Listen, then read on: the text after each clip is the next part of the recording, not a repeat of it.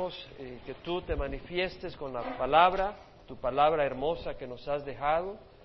Señor, eh, yo te ruego que toque nuestros corazones. Vivimos en tiempos difíciles, el mundo nos jala por su cuenta, tenemos una naturaleza pecadora y alimentada y magnificada con tanta maldad y encima tenemos a Satanás, pero tú estás de nuestro lado, Señor y te damos gracias y yo te ruego que tú te manifiestes a través de tu palabra, nos hables y luego después de este día sigas hablándonos a cada uno y también que te muestres con señas y maravillas, Padre, en nuestras vidas y tengamos un temor santo como para oír tu voz y recibir tu dirección, Señor. Y Señor, que esta congregación sea un instrumento tuyo, un oasis, Padre Bendice este pueblo, Señor. No queremos jugar religión, queremos que tú te manifiestes, Señor. Y ese es tu deseo. A la manera que tú quieras, pero que seas tú, que no haya duda que eres tú, Padre. Y te lo rogamos en nombre de Jesús, Padre. Amén. Nos toca el libro de Zacarías, hoy nos toca el capítulo 2. Zacarías, Secaria, que quiere decir Jehová recuerda, Jehová trae a memoria. Jehová trae a memoria y es un nombre maravilloso porque es muy apropiado para el ministerio de Zacarías. El Señor trae a memoria sus promesas de bendición al pueblo de Israel, su promesa de restauración y proclama esas promesas a través de su profeta Zacarías. Eh, este siervo empezó a profetizar en el año 520 antes de Cristo. El pueblo de Israel había regresado un buen grupo el primer año de Ciro, rey de Persia, porque él emitió un edicto de que el pueblo de Israel podía regresar de Babilonia, donde habían sido llevados cautivos en el año 586 antes de Cristo, que podían regresar para edificar el templo y de hecho les proveyó con ayuda económica y, de todo para que pudieran construir el templo. Y regresaron en el, en el año 538, el primer año en que reinaba Ciro. Y al regresar para el, mes séptimo, que era la fiesta de los tabernáculos, eh, pusieron el, altar, edificaron el altar para poder eh, sacrificar ofrendas, holocaustos y todo todos los días. Así que fue una bendición. Y en el segundo año de su regreso, eh, técnicamente no tenía que ser el segundo año de Ciro, podía ser el tercer año de Ciro, pero fue el segundo año de su regreso, en el año 536 antes de Cristo, pusieron la fundación del templo. Y lo hicieron con gran regocijo y gran ánimo, y por supuesto los enemigos, los samaritanos, la gente que estaba en los alrededores, que eran de otras naciones que habían sido traídas cautivas a esos lugares por Asiria, porque esa era la política de Asiria cuando vencía un a un imperio, agarraba a su gente y se la llevaba cautivos a otro lugar. Entonces, en la zona de Samaria se había llevado a los israelitas a otro lugar y los de otro lugar los había traído a Samaria. Entonces, no eran, no eran israelitas los que estaban en esa área. Y ellos eh, se, se molestaron al ver que Dios estaba prosperando a los israelitas y primero quisieron unírseles a ellos para construir el templo, pero la razón era para poder traer un boicot y para paralizar la obra por adentro no les funcionó porque los, israelitas le dijeron, olvídense, ustedes no son parte nuestra, el templo lo vamos a edificar nosotros. Entonces empezaron a aterrorizarlos y empezaron a desanimarlos. Bueno, lograron éxito porque eh, ellos pararon la obra del templo. Y fue cuando el Señor mandó al profeta Geo en el segundo año de Darío, en el año 520 antes de Cristo, en el sexto mes, el primer día, mandó al profeta Ageo, ya lo hemos estudiado, a decirles, ¿qué están haciendo ustedes? Ustedes están felices en sus casas artesonadas, en sus casas con sus molduras todas bonitas, pero no están haciendo nada con el templo. Se han olvidado de las cosas de Dios y ya estudiamos eso. Entonces ellos reaccionaron positivamente en el día 24 del sexto mes, ellos empezaron a construir. Entonces el Señor les manda promesa de bendición en el noveno mes a través de Ageo. Eh, le manda promesa de bendición el 24 día y les dice, eh, ustedes han visto que no, no les ha producido la tierra, que han, eh, no, han progresado, el dinero no les alcanza y es porque ustedes se habían olvidado de mí, pero ahora pónganlo en mente, a partir de este día 24, de este noveno mes voy a bendecirles. Entonces el Señor les prometió bendición. Ahora eso fue a través de Ageo, pero también el Señor levantó a Zacarías para llevarle palabra de ánimo y animarlos a construir el templo. Zacarías empezó a profetizar en el, octavo mes, no en el onceavo. Sabemos que Ageo empezó en el sexto mes, Zacarías llegó al octavo mes a animarles, a decirles, vuélvanse al Señor y el Señor se va a volver a ustedes. O sea, a darles ánimo de buscar al Señor y que el Señor los va a bendecir. Y ese es el llamado a nosotros. A veces estamos con problemas económicos de cualquier tipo y el Señor dice, vuélvanse a mí, no se enfoquen en sus problemas y se olviden de mí para resolver sus problemas. Esa es la mayor tontería. Búsquenme a mí y yo voy a resolver sus problemas. Eso es lo que dice el Señor. Y en el onceavo mes, en el veinticuatravo día, el Señor a través de Zacarías manda una gran promesa a través de visión. La visión de caballos, de ángeles, del ángel del Señor, eh, de los mirtos ahí en Jerusalén. Y en esa visión que le estudiamos el domingo pasado, el Señor promete edificar el templo y la ciudad y prosperarla con bienes y traerle retribución, terror y derribar a las naciones que habían eh, esparcido a Jerusalén. Eso es lo que leímos en capítulo 1 del libro de Zacarías. Ahora nos entra el capítulo 2, que es el mismo día 24 del onceavo mes que sigue la visión. Entonces aquí dice, entonces alcé los ojos y miré y he aquí un hombre con un cordel de medir en la mano, es decir, para medir la ciudad. Y le dije, ¿a dónde vas? Aquí está interactuando Zacarías, un hombre curioso de las cosas de Dios. Y me respondió, a medir a Jerusalén para ver cuánta es su anchura y cuánta su longitud. Y aquí cuando el ángel que hablaba conmigo salía, otro ángel le salió al encuentro y le dijo, corre, habla a ese joven y dile, sin muro será habitada Jerusalén a causa de la multitud de hombres y de ganados dentro de ella. Y yo seré para ella, declara Jehová, una muralla de fuego en derredor, y gloria seré en medio de ella. Ea, ea, huid de la tierra del norte, declara Jehová, porque como a los cuatro vientos del cielo dispersé yo, declara Jehová. Ea, Sión, tú que moras con la hija de Babilonia, escápate.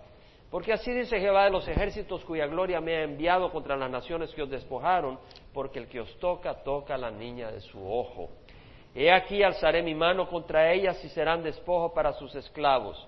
Entonces sabréis que Jehová de los ejércitos me ha enviado. Canta de júbilo y alégrate, oh hija de Sión, porque he aquí vengo y habitaré en medio de ti, declara Jehová. Y se unirán muchas naciones a Jehová aquel día y serán mi pueblo.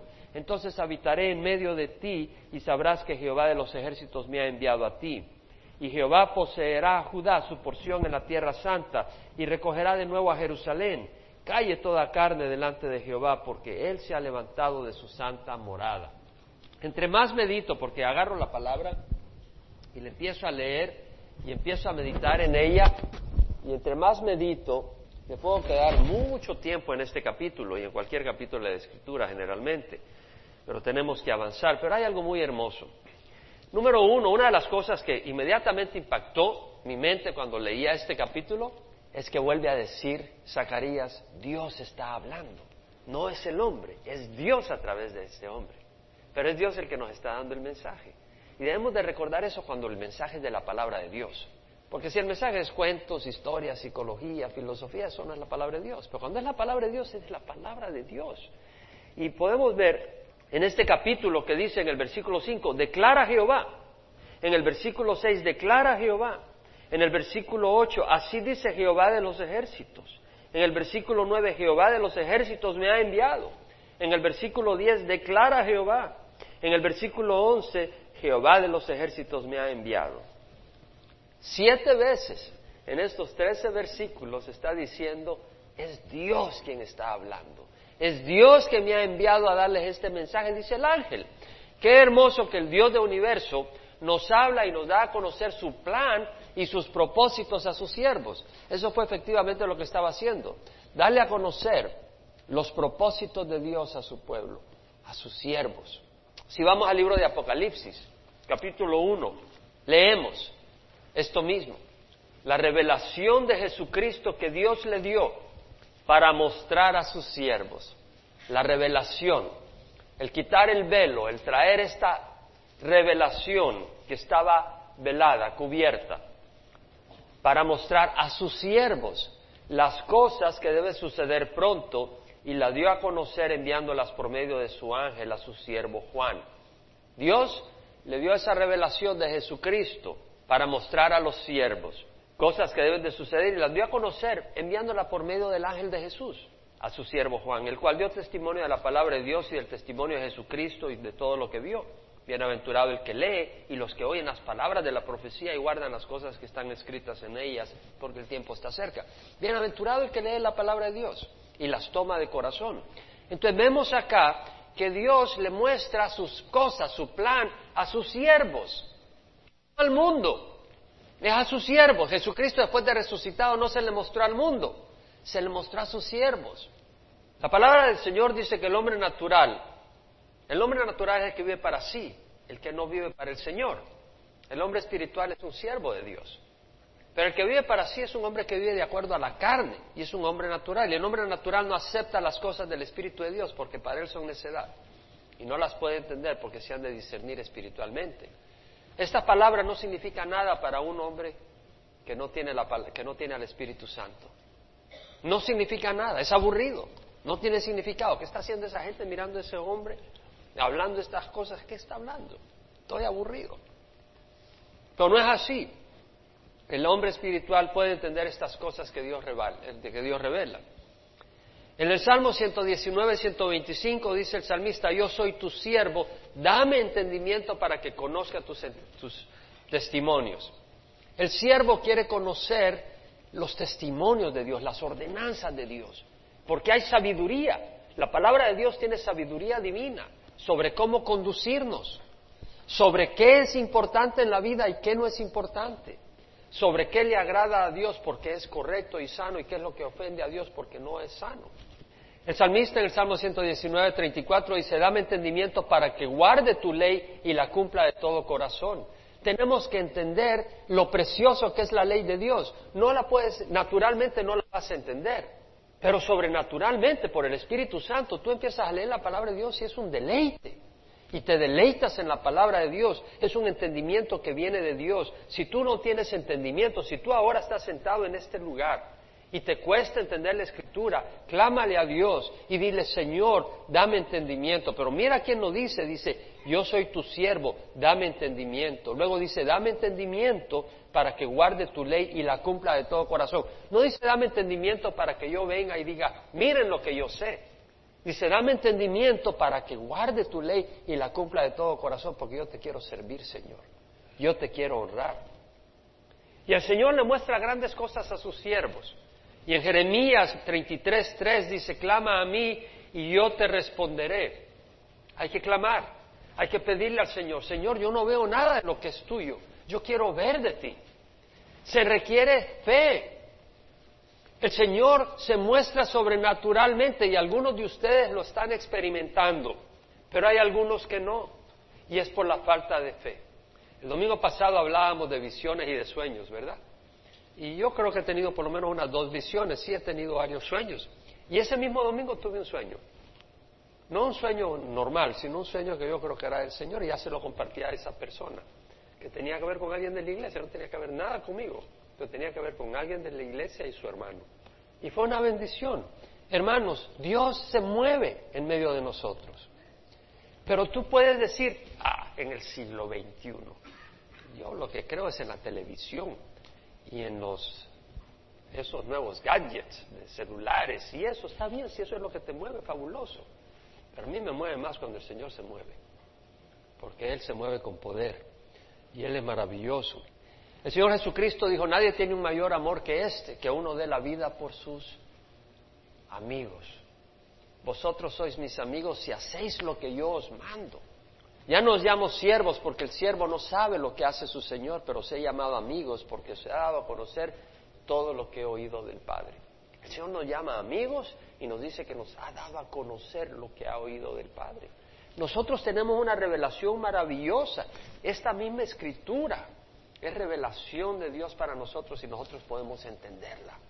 Y podemos entender lo que Dios nos está diciendo y además lo que nos está hablando del futuro de lo que va a pasar con nosotros, con Jerusalén, con el mundo. Ahora en el capítulo 2, versículo 4 vemos que dice, corre, habla a ese joven y dile, sin muro será habitada Jerusalén a causa de la multitud de hombres y de ganados dentro de ella. Y yo seré para ella, declara Jehová, una muralla de fuego en derredor, y gloria seré en medio de ella. Número uno dice, Jerusalén será habitada. Dios tiene grandes planes para Jerusalén. Irán tiene otros planes para Jerusalén. El propósito de Irán es destruir Jerusalén si está en manos de los judíos y ellos establecer una capital musulmana ahí. Ese es su plan. Pero Dios tiene un plan y lo está revelando y nosotros sabemos con certeza que Irán no va a prosperar. Quien va a prosperar es el plan del Señor porque el Señor ha escogido a Jerusalén. Y también vemos de que la protección y la prosperidad, dice que va a prosperar. ¿Quién es la protección y la prosperidad? Es el Señor mismo. Dice en el versículo 5, yo seré para ella una muralla de fuego en derredor y gloria seré en medio de ella. El Señor mismo va a ser una muralla de fuego. El Señor mismo no dice yo voy a poner una muralla de fuego. Dice yo mismo seré una muralla de fuego alrededor de Jerusalén. El Señor mismo es su protección. ¿Quién tienes tú en tu corazón? ¿Un poco de sangre? ¿A quién tienes en tu corazón? A Jesucristo. Y si tenemos a Jesucristo, Él mismo va a ser una muralla de fuego para nosotros, hermano. Eso dice la palabra del Señor. Jesucristo mismo dijo, mis ovejas oyen mi voz y yo las conozco y ellas me siguen y yo les doy vida eterna y no perecerán jamás y nadie las arrebatará de mi mano. Mi Padre que me las dio es mayor que todos y nadie las arrebatará de las manos de mi Padre. ¿Tú crees que alguien puede arrebatarle a Jesús a alguien de sus manos? No, mi amigo, nadie, absolutamente nadie. Es, es, es más que una muralla de fuego. El Señor es increíble. El Señor en el Salmo 84, 11 dice, sol y escudo es Jehová Dios. Él es un sol. Tú necesitas vida Ven al Señor, Él es vida, sol y escudo. Escudo es protección. Imagínate, un escudo es algo que te protege contra las flechas, contra los disparos, contra todo. Jesús mismo es un escudo, Dios mismo es un escudo para sus siervos. Podemos tener esa certeza, o lo crees o no lo crees. Y si no lo crees, vives miserable, afligido, angustiado. Y si lo crees, vas a tener paz en tu corazón. Y lo que necesitas hacer cuando emocionalmente te, alejas de esa realidad, busca a Dios. Toma un tiempo, vete a una esquina de tu casa o a un lugar tranquilo y empieza a hablarle a Dios. Y empieza a buscar estas promesas que son verdad y a confiar en ellas por la ayuda del Señor. En el versículo 6 y 7 dice, Ea, ea, huid de la tierra del norte, declara Jehová, porque como a los cuatro vientos del cielo dispersé yo, declara Jehová. La tierra del norte. Bueno, Babilonia está al este, está un poco al sureste de Israel. ¿Por qué se llama la tierra del norte? Porque estos imperios cuando atacaban venían por el norte, por una, por una vía de tráfico, de caravanas, no de drogas, por una vía de tráfico. Entonces vemos allá de que el Señor dice, huid de la tierra del norte. Sión, tú que moras con la hija de Babilonia, la hija de Babilonia, es decir, que tú que moras con el pueblo de Babilonia. Escápate. Entonces lo que está diciendo es, sal de Babilonia. Babilonia es la tierra de idolatría. Y le dice, sal de Babilonia. Y el llamado, los israelitas, los judíos, ahí en Babilonia habían prosperado, se habían vuelto comerciantes, mercaderes. Antes eh, estaban en el, eh, eran agricultores principalmente, y también eran eh, pastores de ovejas, ganado, pero ahora se habían hecho comerciantes y estaban prosperando económicamente en Babilonia. Y el Señor los llama a dejar la prosperidad y la seguridad de una nación pagana para ir a edificar el templo y el pueblo de Dios. Y hermanos, el Señor también les dice que salgan porque el Señor va a traer juicio contra esa nación pagana. Dice en versículo 8, porque así dice Jehová de los ejércitos, gloria mía, perdón, cuya gloria me ha enviado contra las naciones que os despojaron, porque el que os toca, toca a la niña del ojo. Entonces está diciendo, salgan porque yo traigo juicio contra esta nación. Y Dios nos está llamando a nosotros de la misma manera, a que salgamos de la idolatría, que salgamos de la nación idólatra, no está hablando físicamente, Ahora puede ser físicamente si Dios te está enviando a otro lugar y tú dices yo no me voy porque yo estoy feliz en Babilonia. ¿Ah?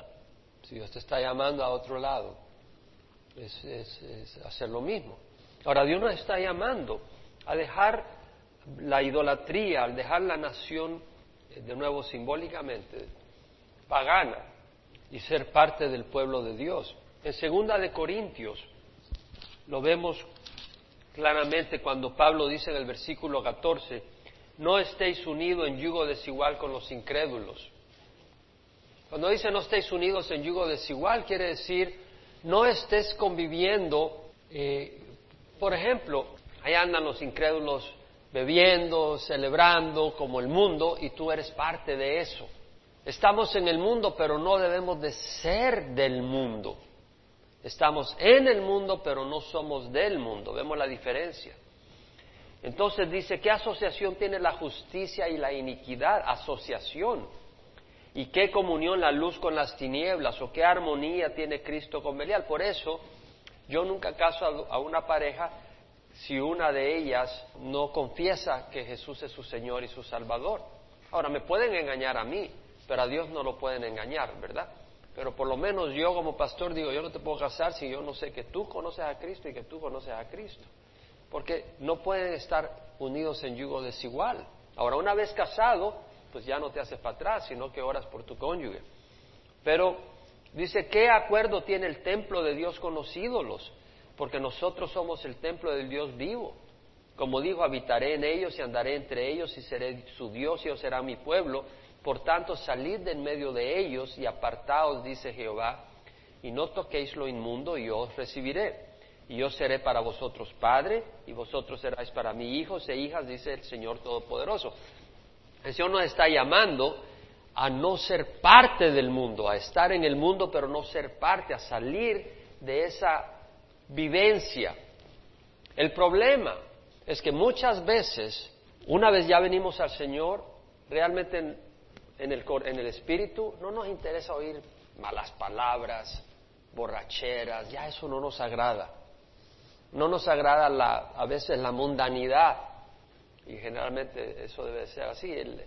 la, conversación a veces solo es de dinero o de sexo, eh, fuera del matrimonio, y cosas que no tienen por qué nosotros no nos interesa estar oyendo, o de odios, de amarguras, de, de enojos, todas esas cosas no nos interesan. Entonces eh, nosotros a veces nos, nos retraemos y nos vamos a una esquina, pero es un peligro, porque el Señor no nos dice que nos salgamos del mundo físicamente, que nos salgamos de la mundanidad, pero que estemos en el mundo. Porque si no, ¿quién le va a llevar la luz al mundo? Y eso lo dice en Primera de Corintios 5. Y tenemos que tener cuidado porque es más cómodo estar con los hermanos todo el tiempo. Ahora, el problema es que algunos que no quieren andar con los hermanos, solo están con los hermanos en la iglesia y después quieren andar en parrandas y de todo. Entonces no eres convertido de Dios. Pero por otro lado, recordemos la necesidad de estar en el mundo para hacer luz. El versículo 9 del capítulo 5 de la primera carta de Pablo a los Corintios dice, en mi carta os escribí que no anduvieras en compañía de personas inmorales. No andes con inmorales, pero ahora dice lo siguiente, no me refería a la gente inmoral de este mundo, o a los avaros y estafadores, o a los idólatras, porque entonces tendrías que salir del mundo. Si, nosotros esperamos para estar en el mundo, solo estar donde haya gente que realmente honra a Dios, no vamos a tener que salir del mundo, dice. Sino que en efecto se escribí que no anduvieras en compañía de ninguno que llamándose hermano es una persona inmoral, o avaro, o idólatra, o difamador. Cuidado, a veces, a veces como que vemos la inmoralidad el único problema, pero el andar chismeando y hablando mal de otras personas lo vemos como algo normal. Y eso, eso no es bueno. O borracho o estafador, con ese ni siquiera comáis. Pues ¿por qué he de juzgar yo a los de afuera? ¿No juzgáis vosotros a los que están dentro de la iglesia? El Señor no está diciendo que debemos de juzgar, no en el sentido de decir tú te vas a ir al infierno, pero en el sentido de decir, oye mi amigo, tú te estás pasando emborrachando. Oye, tú andas viendo esas revistas que no son buenas o mira tú lo que pasas hablando, o pasas hablando mal del fulano o de mengano. Arrepiéntete. Y si la persona no se arrepienta, dile, ¿sabes qué? No tenga nada que ver con esa persona que se llama cristiano. Ni siquiera comas con él. Así dice. Así dice. Y luego dice, ¿por qué de juzgar yo a los de afuera? ¿No juzgáis vosotros a los que están adentro? En otras palabras, alguien me dice, tú no puedes estar juzgando a la gente. Un momento, tú puedes juzgar las obras de las personas. Si una persona está emborrachando, puedes decir, eso no es de Dios. Si una persona está chismeando y calumniando, eso no es de Dios, eso lo puedes juzgar claramente. Y el Señor dice, si ese fruto es el fruto de esa persona y se llama cristiano, ni siquiera, invítalo al arrepentimiento, pero si no, te tienes que alejar. Y luego dice, Dios juzga a los que están fuera, expulsad entre vosotros al malvado. ¿Verdad que eso lo está diciendo a la iglesia? Hermanos, cuando hay alguien en la congregación que sigue, que sigue actuando en una manera que deshonra el nombre de Dios, cada uno de nosotros tenemos derecho como iglesia a llegar y decirle, mire hermano, arrepiéntete, Dios te ama. Pero si la persona insiste y quiere venir ahí con, su al y con su sonrisa, la Biblia dice que hay que expulsarlo de la iglesia. ¡Wow! Zacarías 2, 6, 7. El Señor nos llama a ser luz. Vosotros sois la luz del mundo. Una ciudad situada en un monte no se puede ocultar, ni se enciende una lámpara y se pone debajo de un almud, debajo de, debajo de una mesa, sino sobre el candelero, para que alumbre a los que están en la casa. Así brille vuestra luz delante de los hombres, de manera que vean vuestras buenas acciones y glorifiquen al Padre que está en el cielo. Entonces debemos de ser luz. ¿Dónde va a brillar la luz? En la oscuridad. Tú no sacas una lámpara al sol. Debemos de brillar en la oscuridad. Entonces, que el Señor nos dé el entendimiento. Ahora, si tú tienes problema con el licor, no vayas a entrar a las cantinas a predicar, hermano. Porque yo creo que no es bueno. ¿Me explico? No es bueno. Si tienes eh, problema con, bueno, que a veces te, gusta agarrar dinero y tú dices, Señor, yo sabes que soy débil en eso, no te metas al banco a trabajar de banquero, no creo que va a ser bueno. Vas a terminar preso rápido además, porque ahí sí cuentan cada centavo. Sé sabio realmente, sé sabio. Ahora Zacarías 2.8 dice, porque así dice Jehová los ejércitos cuya gloria me ha enviado contra las naciones que os despojaron, porque el que os toca, toca la niña de su ojo. La niña de su ojo, no es el ojo de la niña, es la niña de su ojo. Y la niña quiere decir, en la palabra textual acá, la apertura, la pupila, esa parte del ojo que se abre y se cierra. ¿Cómo cuida uno al ojo? Yo me acuerdo de mi niñez, te decían, mató tunco tu tata. Así te decían. Y uno decía, y le tuviste miedo, y ya te soplaban. Y entonces uno rápido parpadeaba, ah, le tuviste miedo, le decía. Ese era uno de los niños, los que crecieron en El Salvador. ¿Quiénes se acuerdan de ese dicho? No, están muy jóvenes. Ay, ¿te acuerdas? ¿Tú te acuerdas? Ese es el verdadero honesto. Aquel se avergüenza. Porque esos sonatecos, tú sabes, los joteros no siempre saben de esas cosas. Pero así decíamos.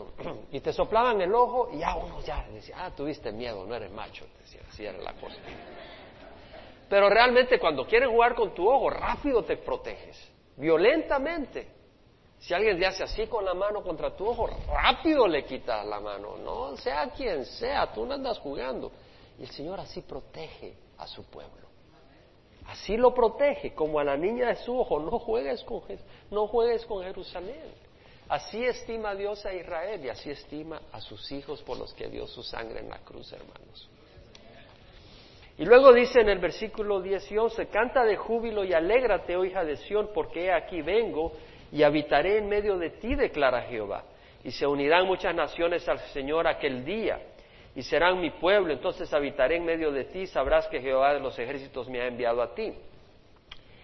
El Señor mismo viene, dice, canta de júbilo y alégrate, oh hija de Sión, porque he aquí vengo. Amigos, el Señor viene. Yo creo que si el mundo entendería esto, sería muy distinto. Si tú sabrías que el Señor viene, que no hay cuestión de, no hay vuelta de hoja, Jesús viene, hermanos. El mundo sería distinto. Y yo creo que en la iglesia actuaríamos distinto muchos, muchos, si estaríamos conscientes de que Jesús viene. Eh, sabemos que cuando en el libro de Hechos leemos cuando se reunieron alrededor de Jesús en el Monte de los Olivos y empezó a ascender. Y ellos estaban mirando fijamente a las nubes, al cielo. Y mientras ascendía se presentaron junto a ellos dos varones en vestiduras blancas que les dijeron, varones galileos, ¿por qué están mirando al cielo? Este mismo Jesús que ha sido tomado de vosotros al cielo vendrá de la misma manera, tal como le habéis visto ir al cielo. Este mismo Jesús volverá de la misma manera, tal como lo viste subir al cielo. Y en primera de Juan, el apóstol nos da una exhortación, dice, ahora hijos, permaneced en Él, en Cristo, para que cuando se manifieste tengamos confianza y no nos apartemos de Él avergonzados de su venida. Y el Señor viene pronto. ¿No sería bueno que cuando venga el Señor nosotros seamos de los que salimos corriendo asustados en vez de los que subimos a su presencia gozosos? ¿Verdad? Queremos estar bien, queremos estar rectos con el Señor. Ahora, una de las cosas que me llama la atención es que en el versículo 10 dice, canta de júbilo y alégrate. Y la palabra, y, esa le dice a la hija de Sión, al pueblo de, al pueblo de Dios. Canta de júbilo y alégrate, canta de júbilo y alégrate, oh hija de Sión, es al pueblo de Dios que le dice canta de júbilo, porque viene el Señor. Es decir, el mundo no va a cantar de júbilo, el mundo dice que nos caigan las piedras sobre nosotros. Ahora, la palabra canta de júbilo en el hebreo es ranan, que quiere decir gritar con intensa emoción, ya sea de gozo o de desesperación. Pero acá es de gozo. Y por supuesto los enemigos van a cantar de desesperación. ¡Ay! Van a decir asustados. Pero dice gritar de júbilo. Y la palabra luego dice alégrate. La palabra, entonces, la palabra alégrate, el samak, en el hebreo quiere decir regocíjate, tener un rostro que brilla de alegría. Eso es lo que está diciendo. Y lo que me muestra a mí, ¿por qué van a gritar de júbilo? ¿Por qué van a alegrarse? Porque viene el Señor. ¿Cierto? Y lo que está diciendo es que la presencia del Señor es motivo de júbilo y de alegría. Eso es lo que es para el pueblo de Dios. ¿Quién de ustedes está esperando la venida del Señor? Yo estoy esperando la venida del Señor. De veras que yo me siento un extranjero y peregrino en este mundo. Y estoy esperando la venida del Señor. No porque digo, ya, ya, pobre este mundo, que no sé qué. No, es que realmente este mundo no es mi pueblo. Este mundo no es mi tierra. La manera con que se hacen las cosas, la justicia de este mundo, la hipocresía, la falsedad, la vanidad, todo es pura distorsión. Realmente este mundo no es mi casa. Y mi casa es el Señor. Ahora, interesante porque hoy en la, mañana, en la madrugada, cuando estaba revisando un poco las notas, me acordé de un versículo que dice, los que a él miraron fueron iluminados, sus rostros jamás serán avergonzados. Los que a él miraron fueron iluminados. Y, recuerdo personalmente, en una ocasión yo trabajaba para Baxter y estaba en Connecticut para un viaje de negocios. Eh, tenía que comprar un equipo, etcétera. Y en la noche estaba cenando con este ejecutivo de esta empresa y pues ocupé la cena para predicar el Evangelio. Habíamos, usado, habíamos hablado un poco de negocio, pero empecé a hablar del, Evangelio. Y nunca se me olvida que este hombre me dijo, Jaime, algo me impresiona. Brillas, me dice. Tu rostro brilla. Y realmente me quedé pensando y dije, realmente hay gozo en mi corazón cuando hablo de Jesús. Y este es un hombre de negocio, estábamos comprando un equipo muy caro, muy caro para la compañía, entonces me tomé el privilegio de saber, me tiene que escuchar porque yo soy el que decido si le compramos o no el equipo. Pero me acuerdo que me dijo eso ese hombre. Y recuerdo otra ocasión en que estaba, fui a, Costa Mesa, pues yo era parte de Carlos por Costa Mesa, y estaba este pastor asistente de, de Chuck Smith. Era, era, todo un carácter, un tremendo... Romain, Romain, eh, un tremendo hombre de Dios, era marine y los ponía en orden rápido. cualquiera que estaba medio levantando la mano te cortaba la cabeza, brother. Pero tenía un corazón tremendo, un, gran amor, un gran amor. Pero recuerdo, yo sabía un día, estaba necesitando un consejo. Y dije, bueno, voy a ir donde alguien que no me la va a pintar dorada ni me va a colorear la píldora. Voy a ir donde Romain. Porque cuando tú quieres oír la verdad, no quieres alguien que te diga, no, mira, y te va a decir las cosas color de rosa solo para calmarte. No, yo quiero un verdadero consejo. Y recuerdo que fui donde Romain. Y después de conversar me dice, Jaime, lo que tienes que hacer es poner los ojos en el Señor. Me lo dijo a su manera. Y me tocó tanto en el corazón. Y me enseñó ese Salmo 34.5. Los que a él miraron fueron iluminados. Y realmente me tocó mucho.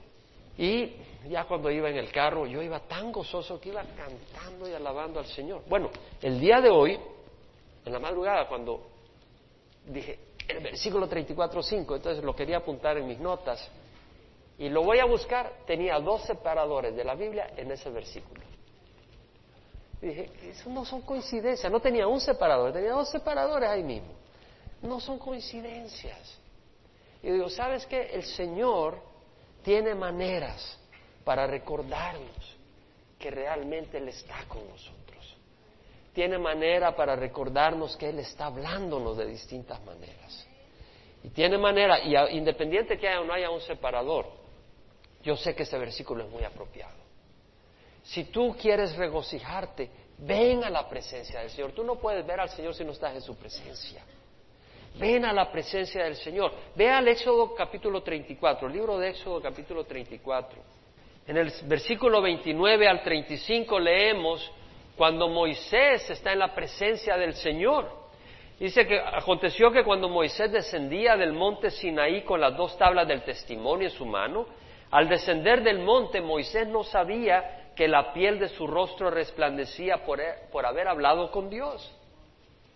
Ven a la presencia de Dios y vas a ser refrescado. Y al ver a Aarón y todos los hijos de Israel a Moisés, y aquí la piel de su rostro resplandecía y tuvieron temor de acercarse a él. ¡Wow! Dijeron. Entonces Moisés los llamó y Aarón y a todos los jefes de la congregación volvieron a él y Moisés les habló. Y después de, se acercaron todos los hijos de Israel y él les mandó que hicieran todo lo que Jehová había hablado con él en el monte Sinaí. Cuando Moisés acabó de hablar con ellos, puso un velo sobre su rostro para que no viera que se les iba, que se le iba el, brillo. Y ya después dijeron, no le vamos a hacer caso. Decían, no, vamos a poner un velo. Pero cada vez que iba a la presencia del Señor se quitaba el velo. Y se ponía como que era foco de 300 watts. Y ya salía y ya se ponía el velo para que no se asustaran. Pero dice, siempre que Moisés entraba a la presencia del Señor para hablar con él, se quitaba el velo. Y sabes qué, tenemos que venir a la presencia del Señor y vamos a brillar. Y también cuando vengas, no seas hipócrita, quítate el velo. Ven tal como eres, no le digas, oh no, Señor, mira, yo soy bueno, yo diezmé hace un mes, hace tres meses diezmé, Señor, y no maté a mi suegra, tenía ganas, tenía ganas, pero me aguanté. Eh, no, no es así la cosa. Dile, Señor, tú sabes que soy un mentiroso y, Señor, tú sabes que te necesito, tú sabes lo miserable, tú sabes que vengo desanimado, Señor, ayúdame. Dime que me amas, Señor. A ver si habla, Señor. Pues el de la radio. Jesús te ama. Uh, estaba predicando algún pastor. Dios habla, Dios trabaja de esa manera. Dios trabaja de esa manera. Dios trabaja de esa manera. El Salmo 16, 11 dice, en tu presencia hay plenitud de gozo, gozo. Van a cantar de júbilo, se van a regocijar, su rostro va a brillar, porque están en la presencia de Dios.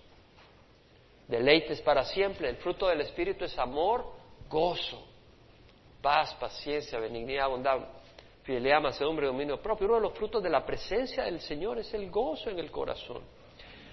Zacarías 2.12 dice que Jehová poseerá a Judá su porción en la tierra santa y escogerá de nuevo a Jerusalén. Eso lo dijo en el versículo 17 del capítulo 1 también. El Señor ha escogido a Jerusalén.